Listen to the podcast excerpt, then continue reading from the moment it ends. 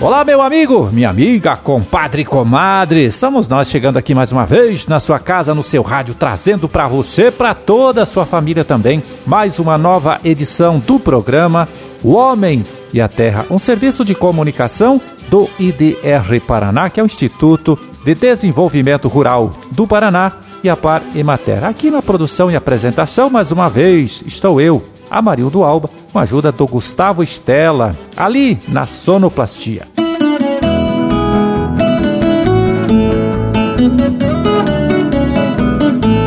Vinte de janeiro de 2021, quinta-feira de lua crescente, Dia Mundial das Religiões. E para as suas orações, deixa eu conferir aqui no nosso almanaque da igreja. Deixa eu ver aqui.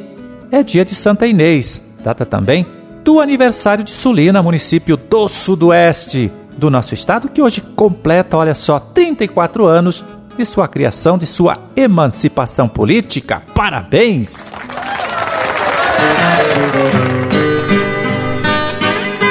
É, olha só, está se aproximando aí o período de plantio do milho, do milho safrinha, por isso nos próximos programas a gente vai falar aqui bastante, né, sobre uma tecnologia que vem ajudando os produtores de soja a melhorar a qualidade do plantio direto e, consequentemente, né, o resultado de suas colheitas. A gente vai falar então do consórcio Milho Safrinha com o capim braquiário.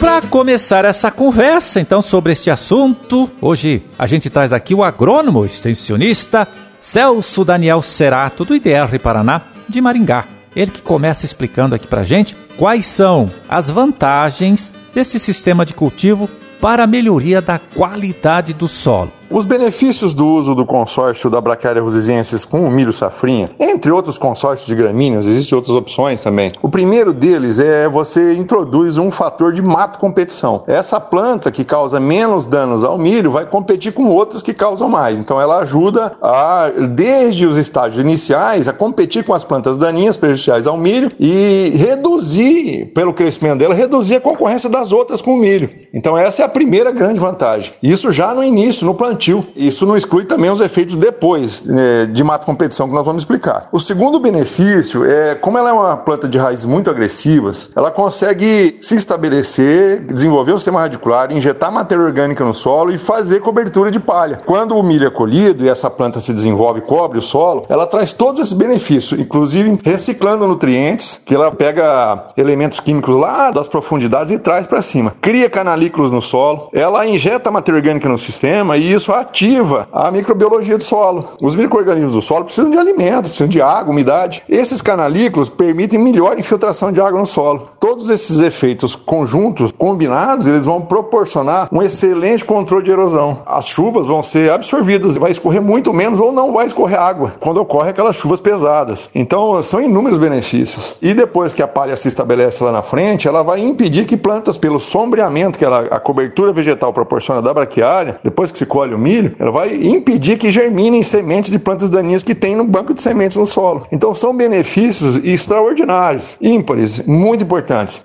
Bom, esse plantio consorciado do milho safrinha com a braquiária ajuda a melhorar a qualidade do solo e também, claro, né, tem efeito direto sobre o desenvolvimento da cultura da soja, que vem depois. O Celso explica melhor isso pra gente. Estima-se que, comparativamente, em anos normais, produza-se de 5 a 10 sacos por hectare a mais, normal de chuva. Em anos de seca, pode chegar a 20 sacos. Então, olha só o benefício que isso traz. Existem ensaios onde se mediu os dados econômicos, né, e produtores também fazem essas contas. Em três anos de consórcio, comparado à área que não faz, considerando todas as despesas anuais com as duas culturas de milho, safra e soja e, e, e o uso da semente, da braquiária, de que o produtor consiga livrar por hectare de 700 a 900 reais a mais em três anos, usando o consórcio. Uma outra opção, que também proporciona ganhos semelhantes a esse, fazer o consórcio a cada três anos numa área, ou plantar a braquiária isoladamente é, a cada três anos numa área, que é muito eficiente. E aquele produtor que tem medo, receio, não tem equipamento muito bom para fazer o plantio, ou mesmo tem receio com a tecnologia, não conhece ela bem, pode optar por essa opção aí, de fazer fazer o plantio solteiro da braquiária a cada três anos na área. Proporciona ganhos semelhantes ou idênticos ao consórcio de três anos numa área, nesses números aí em reais por hectare, entre 700 a 900 reais por hectare. Então são benefícios de ordem ambiental, de ordem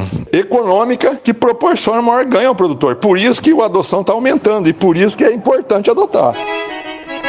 Valeu, Celso, muito obrigado. Um forte abraço, né? E tudo de bom aí para vocês.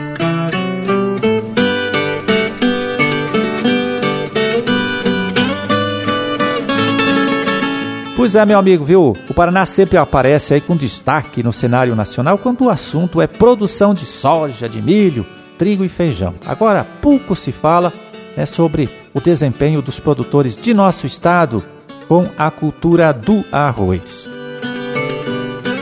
Olha só, de fato, o Paraná já foi um grande produtor, um importante produtor deste produto aí, o arroz, até lá pela metade dos anos 70. Hoje, tem apenas cerca de 21 mil hectares plantados com a cultura, praticamente toda ela concentrada na região de Paranavaí. Então, neste momento, essas lavouras de arroz aí, aqui em nosso estado, já foram todas plantadas. A metade está em fase de desenvolvimento vegetativo e 36% nas fases de florescimento e frutificação. Bom, e 13% de toda esta área semeada se encontra no ponto de maturação, chegando perto aí da colheita. Por isso agora a gente abre espaço aqui para a participação do economista Metódio Grosco, do Departamento de Economia Rural Rural da Secretaria da Agricultura. Ele que vai falar aqui para a gente né, sobre o comportamento do mercado deste produto, o arroz aí, destacando principalmente a sua valorização neste último ano que passou. Os preços no ano passado se mantiveram bastante altos, porque o Brasil produziu menos, ao invés de 12 milhões, produziu apenas 11. Além disso, exportou cerca de 1 milhão e 400 mil toneladas, em função de um câmbio muito favorável às exportações.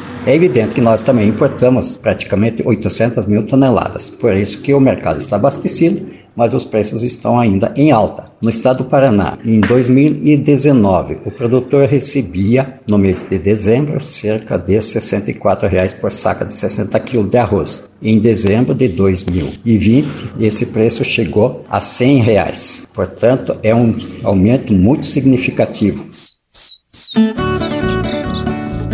Bom, dos 21 mil hectares que os produtores paranaenses plantam com a cultura do arroz, mais de 90% é irrigado, viu?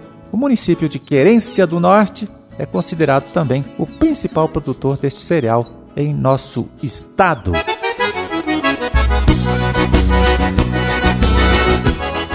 E vamos atualizar aqui a cotação das principais frutas produzidas aqui em nosso estado nesta época do ano. São valores médios praticados ontem, dia 20, nos armazéns da Ceasa. Em Curitiba, maçã Eva, 120 reais a caixa com 18 quilos, R$ 6,66 o quilo. Figo roxo, 30 reais a caixa com 1,5 kg. 20 reais o quilo. Ele chia, 30 reais a caixa com 3 quilos, 10 reais o quilo.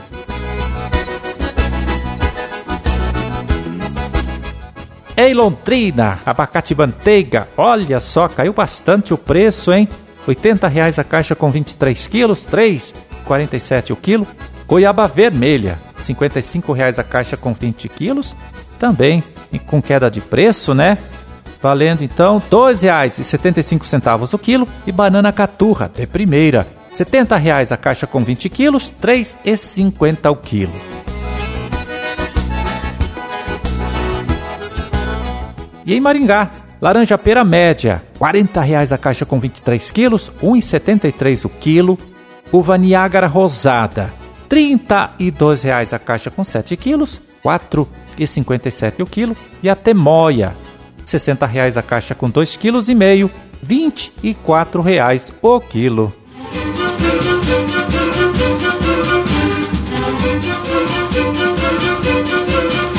É, terminamos a nossa empreitada de hoje. Vamos ficando por aqui desejando a todos vocês aí uma ótima quinta-feira e até amanhã, quando estaremos de volta aqui mais uma vez, trazendo para você, para toda a sua família também, mais uma nova edição do programa O Homem e a Terra. Um forte abraço, fiquem todos com Deus e até lá.